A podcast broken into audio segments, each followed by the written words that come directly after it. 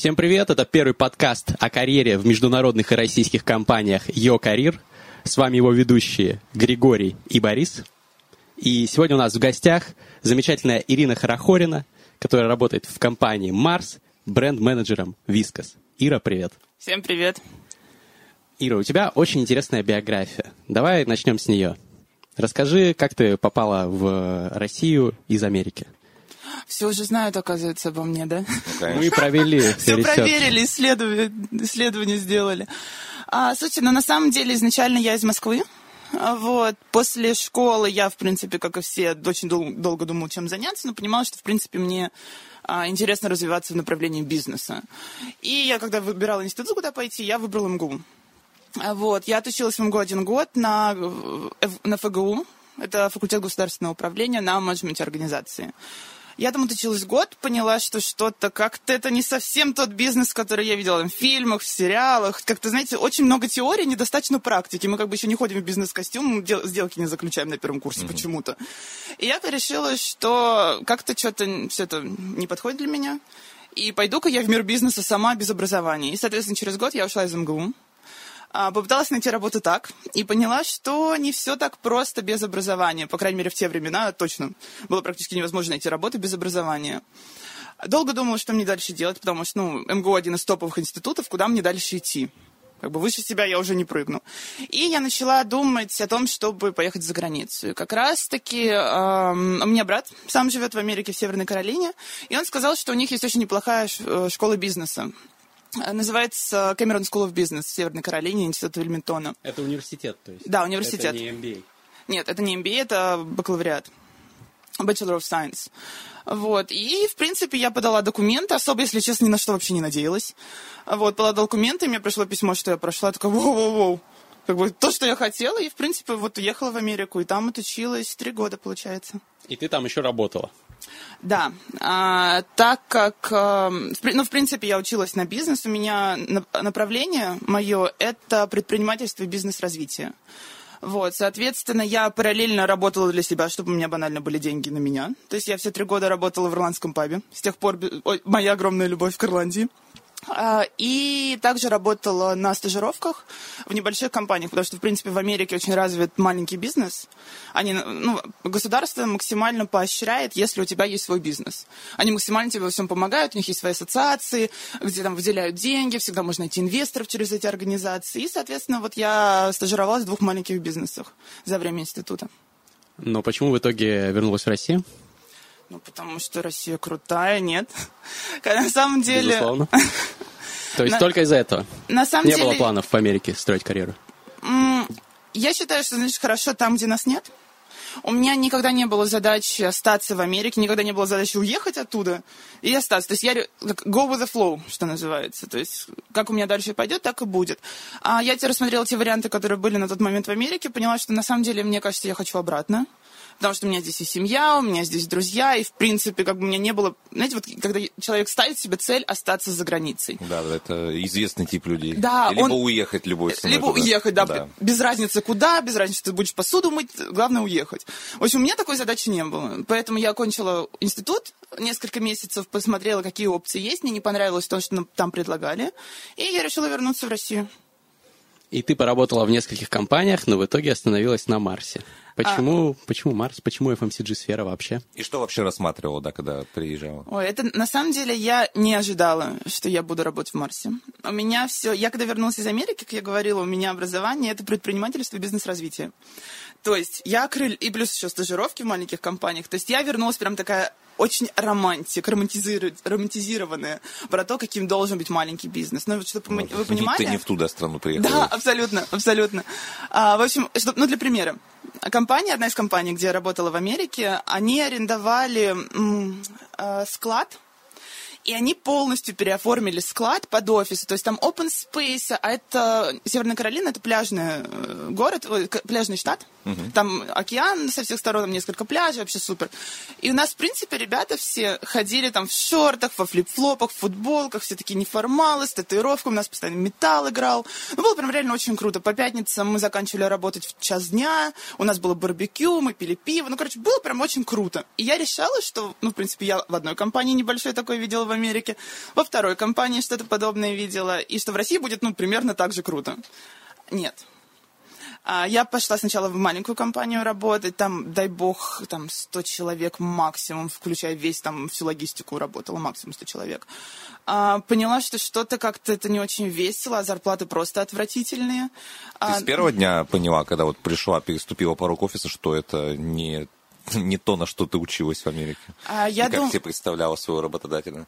Слушай, я думаю, что я поняла, что что-то не то, когда мне пришлось ехать на другую часть Москвы, там зимой ждать автобуса, а потом от автобуса, на автобусе еще 10 минут ехать до офиса. Вот. Как-то мне уже тогда Ну что-то да. не особо понравилось. А потом сама культура была очень бюрократическая, что для меня очень странно для стартапа, потому что стартап это, в принципе, то, где нужно обладать максимальной flexibility, ну, максимальной гибкостью. Ну, 100 человек это уже такой не, старт, не когда стартап, у тебя, я бы сказал. когда у тебя 50 из этого работает на логистике, но все равно. Ну, может быть, да. Вот. И как-то мне сама культура не очень понравилась, мне не понравилось отношение к людям, оно было, знаете, вот такое стандартное, как раньше в российских компаниях было. И, наверное, вот в течение месяца мои первые такие надежды и мечты немножко подразрушились. Я такая, ну, видимо, совсем маленькая компания, это немножко не мое. Вот. А потом, после этого я пошла в другую компанию. Ам, Первая компания занималась очень нишевым продуктом, я не очень хочу, если честно, про них говорить. А вторая компания, это был крупный арендодатель. Я такая, ну, вроде там интересно, там вот ты и, и общаешься как раз с ребятами, как раз, которые малым бизнесом занимаются, помогаешь им, там, не знаю, с помещениями, с развитиями, а, с развитием самой, самих компаний. Думаю, блин, это должно быть круто. А, тоже не пошло. А, Вот. Я отработала в первой компании где-то в районе года, потому что я очень боль- оптимист большой по жизни. Во второй компании я чуть меньше года отработала. Я помню, был момент, когда я сидела на работе, я такая, что-то как-то я понимаю, что нужно отсюда валить, что мне не нравится, что это не то, не то, для чего я училась. Как бы я училась развивать бизнесы, я училась, не знаю, как это бы глупо не прозвучало, быть менеджером и вести что-то от начала до конца. А здесь не то. Я не получаю проекта, я не получаю никакого развития. 50, да какие 50? Мне кажется, 70% своего времени я занимаюсь бумажками. Но это не то, к чему я стремилась, когда я уехала в Америку учиться, когда я покинула отчий дом для этого. Вот. Я помню, я сижу на работе, такая, блин, что-то, короче, надо, надо валить, потом что-нибудь решу, что будет. И как раз я до этого зарегистрировалась эм, на сайте с, по- ну, с поиском работы. И мне приходит оттуда рассылка, и там как раз, э, не помню точно, как это звучало, но там объявление от Марс про э, лидерскую программу. Что-то типа ты хочешь развиваться, ты дерзкий, молодой, не знаю, такой весь самостоятельный, ты не, ты не знаю, у тебя есть желание научиться всему и сразу и за короткое время, тогда мы для вас. То есть Марс тебя нашел. Марс а меня а не нашел. наоборот. Марс меня нашел, да. А мы плавно переходим к теме лидерских программ. Наверное, часть наших слушателей не в курсе, э, что это такое. Можешь подробнее ввести в тему? Лидерская программа в Марсе это, в принципе, эм, такая программа рассчитана на три года, где ты, если коротко, это где ты каждый год меняешь отдел. И где ты каждый год примеряешь на себя разную роль. Вот, то есть ты являешься полноценным сотрудником, это, ну, полноценный трудовой договор, то есть ты не стажер, ты полностью как полноценный сотрудник, у тебя такая же зона ответственности, как у сотрудников, тебе дают проекты, и ты их ведешь. А Ну, у это тебя? в случае с Марсом, насколько я знаю. Некоторые, в некоторых компаниях дается фикс-терм контракт, по-моему, в Кока-Коле также так э, происходит. И при этом э, там очень жесткая конкуренция между э, МТ, и не все могут Менеджмент остаться, трейни. да, да, менеджмент трейни, не все могут остаться после программы. В итоге только часть отбирают. Да? Да, да. Ну, в Марсе, видимо, вот так. А, и у тебя какие были направления за эти три года? А, В первый год я работала в отделе маркетинга на бренде Pedigree. После этого на второй год я работала в отделе sales с одним из крупных, крупнейших российских ритейлеров, а, именно непосредственно в продажах. Извините, у меня периодически английский проскакивает. На- Надеюсь, это нормально. Это нормально, очень- да. У нас очень вся привык. аудитория так А, разговаривает, отлично. и мы сами тоже. Вот. И третий год у меня был в м, customer маркетинге, это, я даже не знаю, как это по-русски правильно назвать, торговый маркетинг. В принципе, я занималась, с одной стороны, поддержкой новых запусков, с другой стороны, развитием категории тоже в одном из крупнейших ритейлеров России. Мгм. Ну, И трейд-маркетинг это, в общем-то. Трейд-маркетинг и market- Ага. и category development. И в итоге ты сейчас э, занимаешься вискосом. Мы об этом сейчас тоже поговорим, но, наверное, давай хронологически. Э, вопрос, который волнует многих наших подписчиков, как пройти отбор на эти лидерские программы. Потому что для многих это такая dream position, потому что ты быстро растешь, э, это интересно. Ну, во всех этих компаниях, в которых есть эти лидерские программы, интересная корпоративная культура, как правило, и так далее. Много плюсов, плюшек и так далее. Но ну, и, в принципе, жесткий. И, в принципе, ажиотаж вокруг них очень высокий, и компании типа Марс э, очень много э, своего импорт-брендинг бюджета вкладывают в продвижение этих программ. Вот поэтому э, но это всем не очень интересно. Да, да. Всем, всем интересно, но попасть туда сложно. Как попала ты? Расскажи про свой процесс отбора. А, слушай, на самом деле это был мой, когда я поступала, хотел сказать, поступала в Марс, но на самом деле, потому что лидерская программа, это в том числе и про обучение, поэтому, да, наверное, да. оговорка такая. А когда я проходила в Марс, это был мой первый опыт прохождения в крупную международную компанию, поэтому для меня это был прям э, очень большой стресс, на самом деле, потому что этапов отбора несколько. Оно включает в себя и интервью, ну, в мое время это было по телефону, сейчас я чувствую, продвин... слышала, продвинутые люди это по скайпу уже делают. А, значит, интервью по телефону, это экспресс-панель, ну, это очень короткие интервью, когда ты ходишь из комнаты в комнату и со всеми людьми общаешься, то есть тебя с собой на разные темы общаются. А, и ассессмент-центр с кейсами, с домашним заданием, с интервью. Тоже, ну, уже более длительными интервью, чем как на экспресс-панели. Что было на ассессмент-центре конкретнее? Что вы делали? А, слушай, на ассессмент-центре... А, самое смешное, что свой ассессмент-центр я помню очень плохо, потому что в тот день я заболела, и у меня была температура 39. Но из того, что, из того, что я помню, у нас было... У нас до этого было домашнее задание – а после этого на самом ассессменте у нас было интервью очень долгое. Ну, где-то ну, где каждого кандидата минут по 40, наверное, в районе 40 минут э, опрашивают. И кейс у нас был групповой кейс. Я сейчас слышала, что вроде сейчас индивидуальные кейсы уже делают. И групповой индивидуальный, мне подсказывают. А пример кейса можно какой-нибудь? Ну, чтобы люди просто лучше понимали, как это может выглядеть. Слушай, мне кажется, что кейсы на таком этапе отбора, в принципе, довольно идентичны у многих компаний. То есть это стандартный бизнес-кейс, э, где, ну, по мне, так не обязательно дотошно знать все цифры, дотошно находить решения. Они все-таки направлены на то, чтобы показать, как ты можешь логически мыслить и, в принципе, какой у тебя потенциал. Это был э, индивидуальный кейс, да? То есть вам дали... Нет, у нас был, как, у нас был групповой, то есть мы... Э, и все что... групповые. У, один, у, нас, один, у меня был один групп, групповой, сейчас uh-huh. есть и индивидуальный, uh-huh. и групповой. Uh-huh. И, в принципе, что интересно в групповом, ну, для меня это был очень интересный experience такой, потому что а, ты решаешь кейс, и все время, что вы с группой решаете кейс, на вас смотрят. То есть ваше взаимодействие в группе тоже оценивают. И что было самым сложным вообще из отбора? Какой из этапов? Понятно, что mm-hmm. assessment center это mm-hmm. самый комплексный и самые сложные из этапов отбора. Mm-hmm. К предшествующим, наверное, можно подготовиться более-менее там ко всем этим тестам, телефонным mm-hmm. интервью и так далее. Что было внутри ассессмента самым сложным? Mm-hmm. И какой совет ты дашь для кандидатов, которые подаются на подобные программы? Угу. Что ожидать и к чему готовиться? Слушай, мне кажется, что сейчас у ребят вообще благодаря интернету намного больше возможностей посмотреть, там как-то подготовиться к чему-то, быть более, ну, к тем же вопросам на интервью. Потому что в мое время, в мое время, это говорю, как будто 15 лет назад было. Это было сколько там, 5 лет назад, но тем не менее, не будем отрицать, что за 5 лет очень прокачалась вся история про то, как рассказывать про карьеру. Ну, простите, даже хотя бы ваш подкаст. Угу. Вот. И когда у меня было телефонное интервью, допустим, я это опять же был мой первый отбор. Я не знала, что можно сказать, что типа мне не очень удобно говорить, давайте вы мне перезвоните потом. То есть, когда мне позвонили, такие, ну вот, Марс, давайте, вам, Ирина, вам сейчас удобно? А я посреди рабочего дня я такая, конечно, удобно, подождите, сейчас мне дайте две секунды. И вот я рассказывала как раз там девчонкам о том, что, а, допустим, свое телефонное интервью, я просто, я работала на четвертом этаже, на шестом этаже у нас была стройка. И я просто добежала до шестого этажа, села где-то там между стройматериалами и, простите, разговаривала по телефону и обсуждала свою будущую карьеру, почему я хочу в Марс.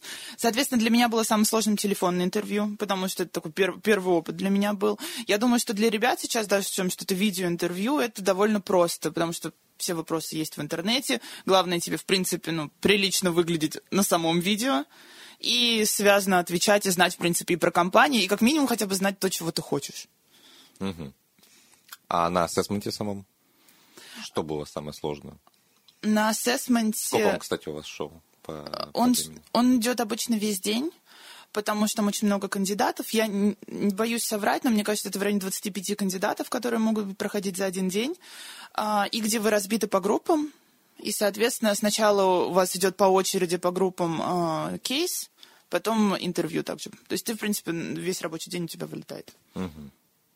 И э, по сути, я думаю, что скажу э, правду, если э, упомяну, что групповой кейс это самая, пожалуй, сложная вещь на ассессмент-центре, и для людей, которые вас оценивают, там скрывается большинство факторов о кандидатах.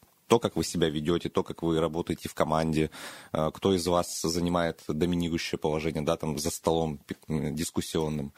А, И когда ты приходишь на assessment центр, я просто тоже э, выпускник программы, аналогичной в Bosch. Я закончил Круто. менеджмент тренинг программу, да.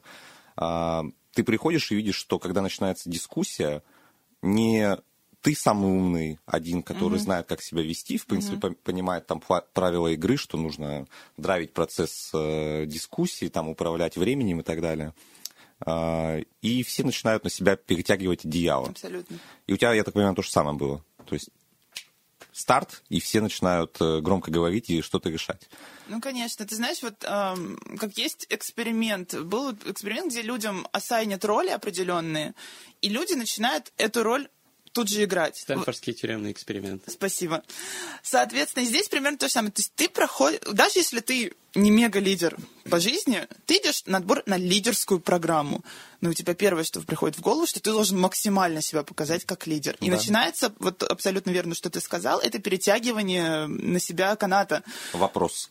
А, Как в этой ситуации не выглядеть глупо, не выглядеть так же, как участники за столом, которые пытаются эту маску лидерства на себя примерить, и органично вписаться в дискуссию, и при этом стать тем человеком, которого заметят больше всего. И при этом быть лидером. Да, в этой каше.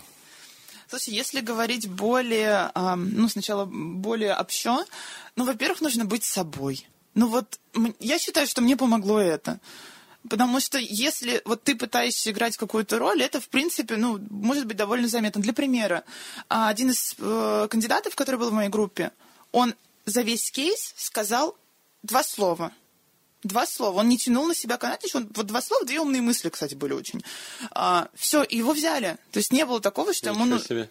его, ну, потому что тоже задача э, м, тех интервьюеров посмотреть, там, рассмотреть потенциал. Это большой комплимент, кстати, для людей, которые оценивали, потому что ну, надо постараться, чтобы да, Да. за два предложения увидеть в человеке какой-то конструктив. Ну, по крайней мере, в рамках кейса в любом случае потом же будет э, общее интервью.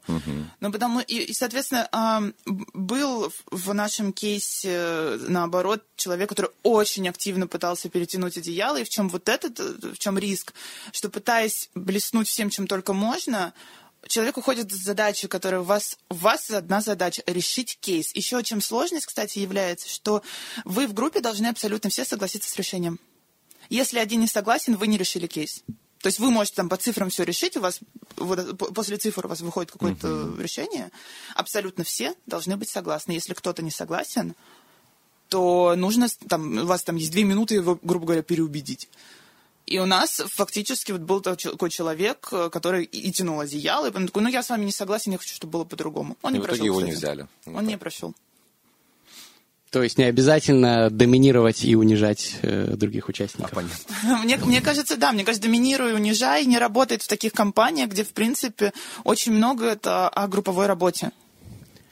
А, Борис, ты согласен, что нужно быть собой? Вот ты был собой на ассессмент-центре? А, Я был, но я вполне могу представить людей, которым не хватает лидерских качеств и которые могут на себя а, какие-то из э, их элементов примерить на ассессменте и успешно его пройти. Что делать просто Например? людям? Вот Ира явный экстраверт, и она отлично в себя в компании чувствует. Я уверен, что органично вписалась, э, классно, тебе не нужно было напрягаться, ты была собой. А есть какие-то люди, интроверты, которые, ну, действительно, как тот человек, которого ты сказала, ну, все время сидели, молчали, может быть, две умных мысли сказали, и вполне вероятно, что асессоры, которые рядом были, они могли просто прослушать это и не взять человека. Что делать в такой ситуации человеку? Ну, степень степени интровертности или интровертивности, как правильно? Интроверсия. Интроверсия, а, интроверсия. вообще третий вариант. Она может быть да. разная, если она, скажем так, такая э, зашкаливающая, вам не очень комфортно находиться в компании людей большой, и тем более еще mm-hmm. на виду у кого-то решать какие-то задачи, то, скорее всего, э, лидерская программа это, в принципе, не для вас. Вот. Э, потому что вам придется э, с самого начала э, завоевывать доверие старших коллег, каждые полгода менять отделы, знакомиться с кучей людей, там за два, за три года вы перезнакомитесь там с больше, чем 50 или 100 людьми и переделаете много проектов. Хорошо. Ты согласна? Слушай, я на самом деле вот как раз не очень согласна с этим. Угу. Потому что вот мне кажется, то эм, есть разные типажи людей. И для некоторых типажей подходят определенные карьеры, и это не секрет. Допустим, ну вот если взять по MBTI, да, есть определенный MBTI, который это подходит... типы личности, да? Да, типы личности, которые 16 типов Марс личности. А, где, допустим, больше вот в sales организации, в продажах, там, не знаю, 80-90% именно определенный MBTI-тип. Угу. Но это не обязательно, когда ты проходишь на лидерскую программу, что ты там пойдешь и три года будешь в продажах работать. Да, ты пойдешь в продажи, скорее всего, работать, потому что ну, типа, задача расширить свой кругозор. Но ты можешь пойти какие-то в технические сферы. И мне кажется, конечно, я опять же там со стороны сужу, что в технических сферах тип, типаж, типаж людей иногда очень различается. Вот, допустим, ребята, которые у нас в R&D работают, больше из них, ну, они очень... Если в комнату войдет R&D и sales, ты сразу поймешь, кто есть кто.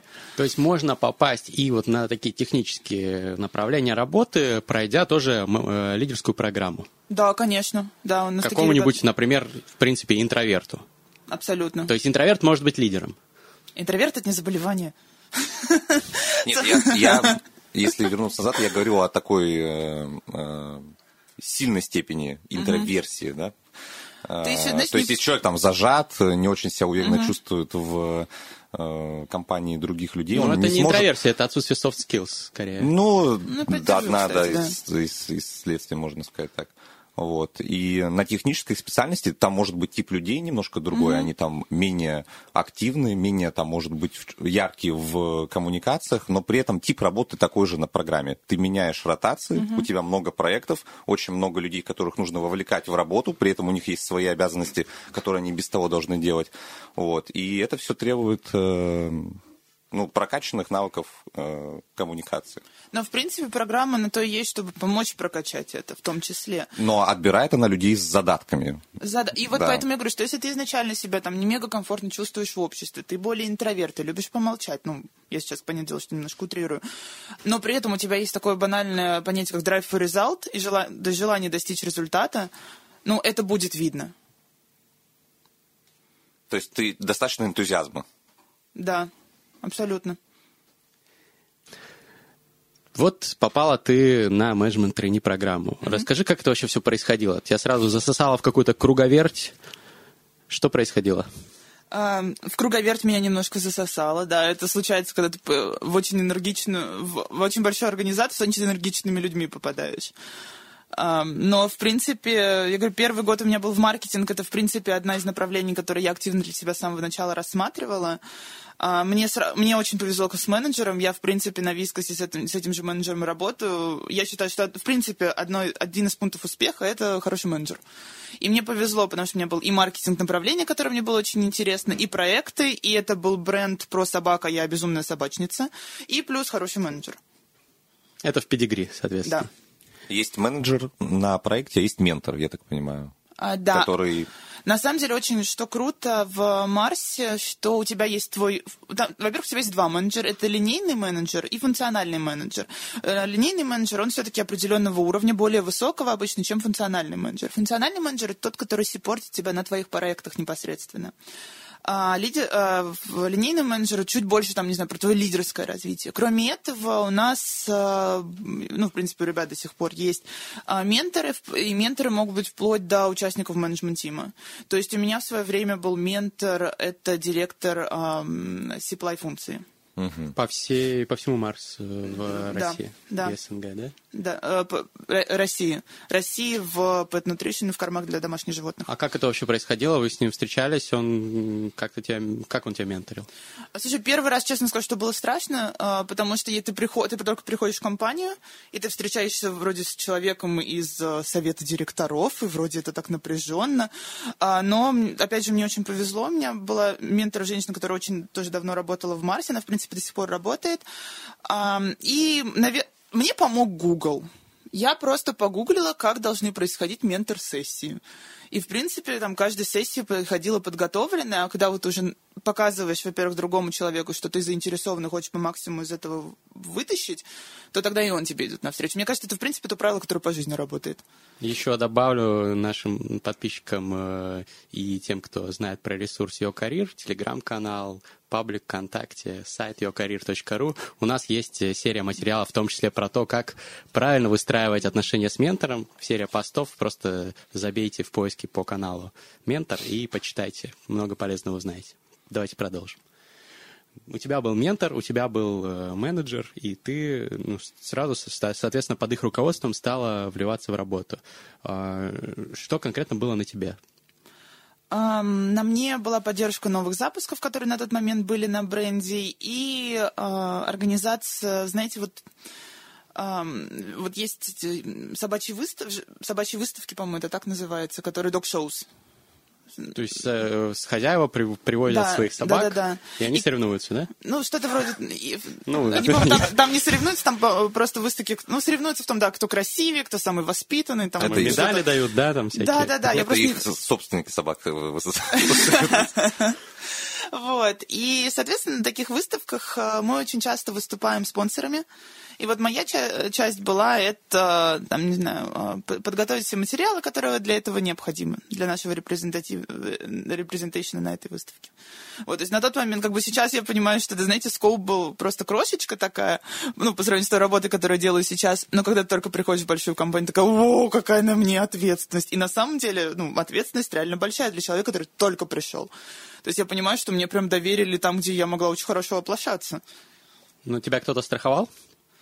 Я, если у меня были вопросы, как, что значит страховать? То есть если тут ты приходишь как полноценный сотрудник в компанию, ты, когда полноценный сотрудник, вот тут страхование это такая вещь, то есть ты выполняешь свою работу, и ты должен ее выполнять. И если ты чувствуешь, что ты где-то не справляешься, все-таки твоя ответственность пойти об этом сказать. С тобой никто на программе нянчиться на самом деле не будет, потому что ты не стажер, ты полноценный сотрудник, а тебя ожидается такой же перформанс, как от полноценного сотрудника. Просто тот скоп проектов, которые тебе дают на первом году versus третий год, это разные проекты, это разный их уровень.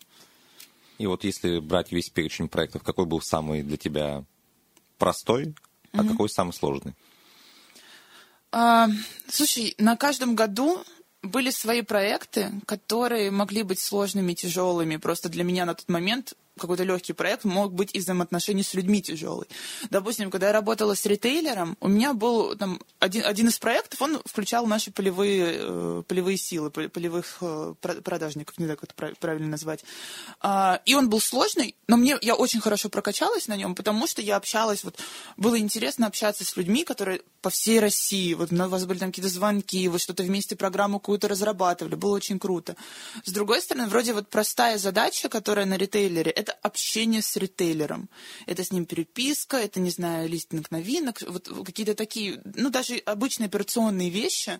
Но э, вот это вот было страшно, потому что, ну, ты представляешь... Когда Тебе ты... доверили, да, там, да, кусок бизнеса. Абсо... И очень-очень крупный кусок бизнеса. И это было страшно, потому что ты понимаешь, что каждое письмо, которое ты пишешь, если ты там где-то что-то неправильно написал, ну, огребут, мягко говоря, все. А какой был самый интересный проект за вот эти вот два года, которые у тебя была программа? А, три года. Программа была да, три, три года. года. А, слушай, как я уже говорила, каждый год был по-своему интересный, по-своему был полон там чел- челленджей определенных для меня. Но, наверное, вот из того, что мне запомнилось, потому что как, из-за того, что каждый год скоп проектов их тяжелость, так сказать, их, их э, уровень меняется. Вот мне вспоминается третий год, потому что одна из моих задач была э, это за, поддержка запуска новинки со стороны э, торгового маркетинга. И то есть это полное управление вот как отгрузку ее, грубо говоря, как новинку запускают с завода, вот чтобы она с завода пришла везде, где она должна прийти. И это я делаю там на третьем году программы. Вот это было для меня самое тяжелое и самое сложное, потому что ты в постоянном контакте с сейлс-организацией всей страны, а, при этом ты параллельно общаешься с supply функцией, пытаешься понять, там, достаточно ли отгрузили, почему не, не произвели то, что должны были произвести. И вот есть такая компетенция, называется managing without authority, то есть когда у тебя нет официально власти. Managing yourself или что? Нет, нет managing, managing others. А, managing, без others, полномочий. Managing others without authority, да, uh-huh. то есть когда ты не являешься управляющим лицом, но ты должен, так, должен другим говорить, грубо говоря, что делать. И yes. как они должны это сделать. И на третьем году это на самом деле был челлендж, потому что, допустим, вот в supply функции люди, там, которым там, за, за 35 лет, да, а в sales организации те люди, которые по 15 лет в компании работают. И я, простите, пришла такая молодая и говорю всем, как им нужно делать их работу. Ну, это крутой опыт. Это, я думаю, что тебя сильно закалило. Да, на самом деле так. Ну, в принципе, программа это про то, чтобы тебя растить и закалять, потому что, честно, вот когда я пришла в компанию э, там в начале, и спустя три года, я считаю, что я вышла совершенно другим человеком. Круто. А скажи, почему в итоге выбрала именно Вискас? потому что в компании Марс, в принципе, огромный ассортимент разных брендов, от э, шоколадок до вот как раз педигри, вискас и так далее. Почему? И, как, и когда вообще процесс э, перехода с программы на постоянную позицию происходит? Да, Какие как ты туда варианты? перешла? Да. Вот, и почему ты собачница и занимаешься продуктами для котов? Слушай, ну я сначала, наверное, расскажу, почему выбрала, а потом, в принципе, как перешла. У меня по жизни большие аппетиты. Поэтому, так же, как и в рамках программы, я всегда хотела, чтобы я работала там на крупнейшем ритейлере. Мне это было интересно. Я хотела там посильнее челлендж. То же самое, как бы Вискас самый известный бренд, э, который у нас есть в кормах, в принципе. Ну, это первый бренд, который в кормах появился, и который, ну, как бы кого-то не спросишь, ваша киска купила бы Вискас. Все, ну, все знают эту фразу, хотя сейчас, кстати, э, слоган у Вискаса другой. Какой? Это любопытным от природы. А, вот. А сход, э, сход с позиции как происходит? В любом случае, ты должен определенным уровнем пифомить все три года. А, на программе каждые полгода тебя оценивают. И оценивают с представителями совета директоров, с менеджмент-тимом нашим. То есть ты приходишь каждые полгода, отчитываешься, что ты сделал, и как ты развился и показал себя как лидер за это время. И то есть за три года это шесть таких ревью типа происходит. Полугодовые они чуть поменьшим э, скопом, годовые они это более такая, с, с большим составом, скажем так. То есть, допустим, на, моей, на моем ревью, которое было последнее по итогам трех лет, был весь менеджмент тим. То есть, ну, experience отличный. Всем рекомендую. И тебе ставили оценки? А тебя, ну, тебя оценивали, готов ты сойти с программы сейчас, э, как ты пропифомил этот год, и тянешь ли ты ту позицию, на которую сейчас хочешь. Потому что, ну, позиция довольно сложная, это очень крупный бренд, и я, имея до этого всего лишь год опыта в маркетинге, то на первом году программы, понятное дело, что у людей тоже были вопросы свои. Как ты смогла их убедить? Своим очарованием, конечно же. а, нет, подготовка. Все складывается к подготовке. И к тому, что если ты знаешь, чего ты хочешь, ну, об этом легче рассказать другим людям, если ты правда уверен, что ты хочешь. Если твой аргумент не, ну, я хочу просто, ну, потому что я хочу, прикольно же. А когда у тебя правда есть аргументы, потому что ты понимаешь, чего ты хочешь, тогда, в принципе, мне кажется, довольно легко донести это до людей. Mm-hmm. И плюс э, стабильный перформанс на протяжении всей программы. Это тоже очень важно. Понятно. Расскажи, чем ты занимаешься сейчас. На Вискосе очень большая часть моей работы – это так называемые категорийные программы, мы их называем. У нас есть а, День кошек, это 1 марта как раз, а, скоро уже вот стартует. А, День животных, это в октябре, мы празднуем всей России Дни животных. И, в принципе, вот этот, как я сказала, большой скоп моей работы – это, пол, это национальный проект. То есть это какие-то ну, розыгрыши, в, розыгрыши и промо-активности в торговых точках. Это огромная диджитал-поддержка, это пиар, и все это лидируется мной. Расскажи, как э, проходит твой типичный рабочий день? А, проходит он очень насыщенно. А, у нас, у меня очень большая часть моего времени занимает э, общение с агентствами, потому что я как менеджер проектов а, должна и менеджить другие агентства в том числе. Это наше стратегическое креативное агентство, это может быть BTL-агентство, PR, медиа-агентство. То есть агентств, ну, агентств в нашем поле очень много, и со всеми нужно вести постоянную коммуникацию. Это коммуникация с нашими полевыми структурами, с, нашим, э, с нашими категори, э, категорийными менеджерами, либо с торговым маркетингом. То есть на самом деле у меня очень-очень много общения на работе происходит. То есть у нас довольно много митингов, а, где... Потому что и на самом деле это может быть, это даже плюс. А, во многих компаниях все решается через e-mail. А, письма, знаете, письма, которые просто как теннисные мячики из одной стороны в другую пыляются. У нас люди предпочитают все-таки встречаться и вести диалог и чтобы все, в принципе, после встречи там с определенным э, общим решением выходили. Мы любим, в принципе, в Марсе встречаться, это, это факт. И очень часто бывают такие моменты, когда там, в течение дня у меня может быть 3-4 встречи, и там только вечером я сажусь там, проверять свою почту, работать уже непосредственно на компьютере. И до скольки обычно работаешь? А, когда как. У нас на самом деле в Марсе гибкий график, поэтому ты, в принципе, можешь прийти к 11 утра, уйти в 6. То есть ты, как, вот, знаешь, мне кажется, мы все время возвращаемся к этому с тобой не нянчиться, потому что тебе в Марсе у каждого человека, каждому человеку доверяют и доверяют, что вот у тебя есть скоп своей работы, и ты будешь ее выполнять хорошо. А в какое время ты ее будешь выполнять? В принципе, это зависит уже от тебя. То есть ты, у нас есть, допустим, home office, и это касается, ну, не только сотрудников, это касается LDP, так же, как, ну, ли, ли, э, лидерской программе, да. А, что... Как часто можно на home office работать? А Все по договоренности с своим менеджером. То есть, допустим, вот сейчас я а, переезжала, и мне нужно было несколько хомо, дней хом-офиса взять, чтобы просто пока мне технику, там еще что-то привозили, я спокойно несколько дней сидела из дома, работала. Также а, из дома подключалась на, на встречи по звонкам, допустим. А, бытует мнение, что в крупных компаниях э, FMCG бренд-менеджер это вот такой мини-CEO бренда. Он отвечает не только за восприятие его в э, широкой аудитории, но и занимается практически всем, что связано с э, поддержанием его там, жизнеспособности. Ценообразование, планирование стоков, э, поддержка трейд-маркетинговой активности, брифинг сейлзов по тому, как лучше продавать продукт в э, сети и так далее. Вот. Это применимо к твоей позиции? Да, абсолютно так и есть. У нас каждый бренд-менеджер, он полностью ответственный за свой бренд. Он полностью сам решает, что делать с портфелем бренда. Он может что-то вывести из портфеля, он может завести новинки он может полностью там... У нас все, в любом случае у нас есть, допустим, какие-то глобальные материалы, которые мы используем на нашем рынке, потому что все-таки бренд должен говорить одним голосом со всеми потребителями. Но то, что мы, допустим, можем сделать в диджитале, уже зависит очень сильно от рынков в принципе, это уже наше решение. Это, допустим, бренд-менеджер у нас э, участвует в съемках. Ну, в смысле, участвуют не как актеры, понятное дело, uh-huh. но они согласуют скрипты. Они приезжают на сами съемки. Допустим, вот на День кошек мы сейчас снимали 20-секундный ролик, он в марте как раз будет в интернете. У нас также у нас был режиссер, который приезжал к нам э, из Лос-Анджелеса, и мы с ним снимали там целый день, мы снимали котиков. Это было очень мило. Все любят котиков. Да.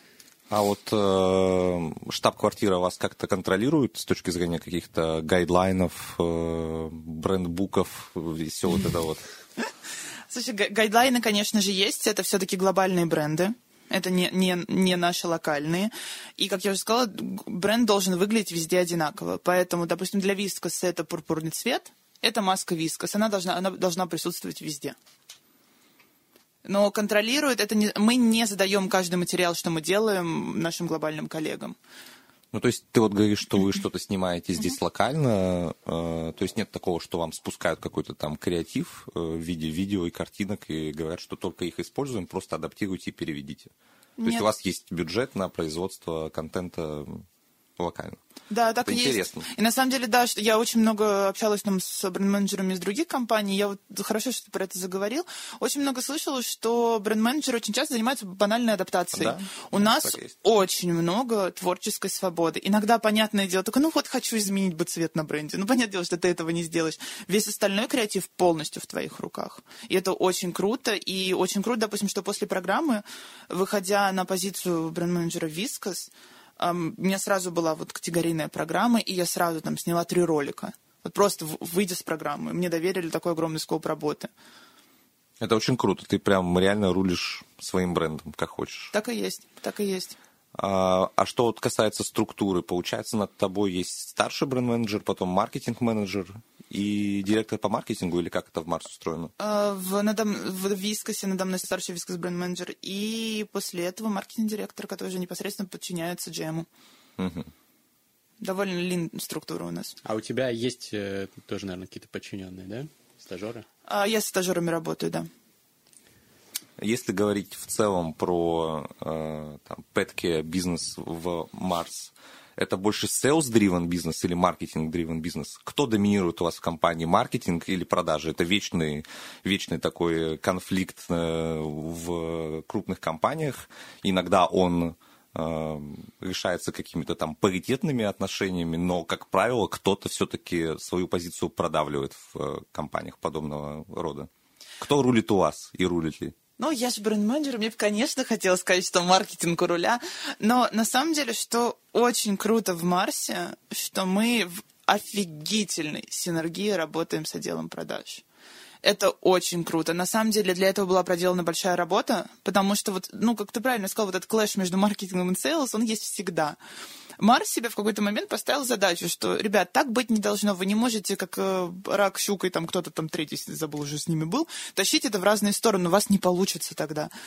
И э, у нас вот сейчас есть такое понятие, как one demand, которое в себя... Ну, demand — это те, кто занимается непосредственно не производством, а именно аналитикой там, спроса. В общем, все, всем, что связано со спросом, да, производ... И у нас есть понятие как one demand, в который как раз входит э, sales, маркетинг, мы все вместе работаем над, тем, над нашими общими целями. А при этом в продаже, мне кажется, все-таки меньше, да, идут э, выпускников программы, чем в маркетинг, или нет? Слушай, на самом деле маркетинг э, имеет довольно э, небольшую структуру uh-huh. в рамках Марса. А в продаже имеют огром... Это, во-первых, огром... ну, не знаю, какой процент нашей организации, но довольно большой. И, потому что у нас есть э, те, продажи... те э, сотрудники, которые сидят непосредственно в офисе, работают с аккаунтами, есть те, которые работают в полях, допустим. Э, и позиции есть везде, и в sales по умолчанию больше позиций. Поэтому достаточное количество ребят в том числе идет в продаже. Есть какое-то какое-то правило, где быстрее расти, в продажах или в маркетинге? Мне кажется, здесь все зависит от человека. Ну, просто традиционно в маркетинге меньше позиций угу. вертикально. В продажах это все-таки там есть торговый представитель, key account менеджер, угу. региональный представитель. Э, кто там дальше идет? Группкам какой-нибудь. Но в маркетинге просто рост немножко другой. То есть ты можешь менять бренды. Ты можешь в рамках грейда, то есть, ну вот, э, той позиции, она будет у тебя называться ровно так же, как она называется, но ты переходишь на другой бренд. И это уже является повышением, хоть официальным, вот как, допустим, как другая позиция, как это, если было в селзах, то это была бы другая позиция, это звучит не так же, но на деле это то же самое. Ну, то, то есть тебе повышают зарплату при этом? Или это все зависит? От... Я думаю, что это зависит. Угу. А в твоем случае какой может быть рост дальше? А, это более это более маленький бренд. То есть, допустим, сейчас на Вискосе я веду часть бренда. Соответственно, мой Next Best Move — это один небольшой бренд, но который я от и до буду вести сама. А потом? Мы как с тобой на интервью сейчас. Слушай, я хочу продолжать расти в, в маркетинге. Я считаю, что ту экспертизу, которую я получила вот в, в продажах, в торговом маркетинге, мне сейчас хватает, чтобы дальше двигаться на более крупные бренды после этого. Но я, если честно, рассматриваю тоже вариант, что, а, допустим, перейти в другой отдел на время на какой-нибудь assignment. У нас, в принципе, в Марсе это возможно. Там, допустим, на два года или на несколько лет перейти в тот же отдел продаж, если ты считаешь, что тебе сейчас этот опыт необходим, чтобы потом занимать лидерскую позицию. Ну, я так понимаю, что он в принципе необходим, если ты пытаешься там на какие-то высокие позиции претендовать в компании в будущем. Да, конечно, это всегда, всегда очень поощряется, когда у тебя более разрозненный опыт, потому что ты можешь оценивать ситуацию с разных перспектив. А сколько, как правило, люди сидят на одной позиции, будучи там топ-перформерами mm-hmm. и желая двигаться дальше? Вот, например, ты ставишь себе цель, я хочу как можно быстрее шагать там наверх или угу. куда-то в бок, да, если мы говорим про горизонтальные перемещения. А, сколько по времени лет? А, зависит от позиции, потому что чем выше позиция, ну, вообще есть понятие такое, как time on job, да, какое количество времени ты должна быть на позиции, чтобы, ну, выкачать из нее максимально, скажем так. И, соответственно, чем выше эта позиция, тем все-таки time on job, он подольше. В нач... Есть, опять же, разные кейсы. Есть и люди, которые там каждый год, полтора года могут менять позиции и расти. Ну, опять же, зависит все от, от перформанса. В Марсе, что круто в Марсе, что а, никто не заинтересован в том, чтобы ты 10 лет сидел на одной позиции, если ты, тебя это демотивирует. Если ты хочешь двигаться дальше, Марс делает все, чтобы ты рос дальше. Ты можешь переходить... Допустим, я работаю в кормах для животных. А если я захочу, я в любой момент могу податься на позицию в шоколаде, допустим, или в Ригле. Давай поговорим про корпоративную культуру Марс. Когда мы с командой приходили в офис Марс, когда мы проводили совместный онлайн-карьерный день, мы поразились тому, как у вас там все устроено, что, оказывается, у вас даже домашние животные живут в офисе. Расскажи про это поподробнее. На самом деле, а, много с кем я разговаривала, задавали мне вопросы про корпоративную культуру Марс, потому что, оказывается, это много обсуждается в FMCG-бизнесе.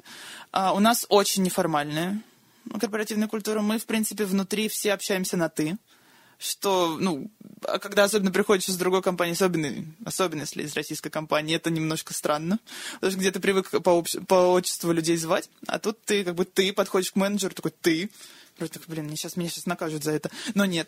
У нас а, нет кабинетов, это полный open space, при том, что нас, наш менеджмент-тим, он также сидит а, вот в открытой, в открытой части, без без кабинетов, что, кстати, бывает иногда очень не кстати, потому что у меня очень громкий голос. И я очень часто получаю замечания от нашего HR-директора, потому что я могу сказать какую-нибудь неприличную шутку очень громко. Он такой, Ира, Ира, следи за языком. Я такая, простите. Вот. У нас, да, на самом деле можно э, приводить животных. Мы, потому что несколько лет назад переехали в новый офис на Соколе, и мы, договор... я понимаю, что договорились с владельцами о том, что можно приводить домашних животных. Мы приводим... У нас постоянно, мне кажется, в день точно бывает по одной собаке в офисе. А, и плюс у нас есть а, комната для кошечек с кошечками. Здорово. А, наш коронный вопрос – Оказавшись перед CEO, что ты скажешь?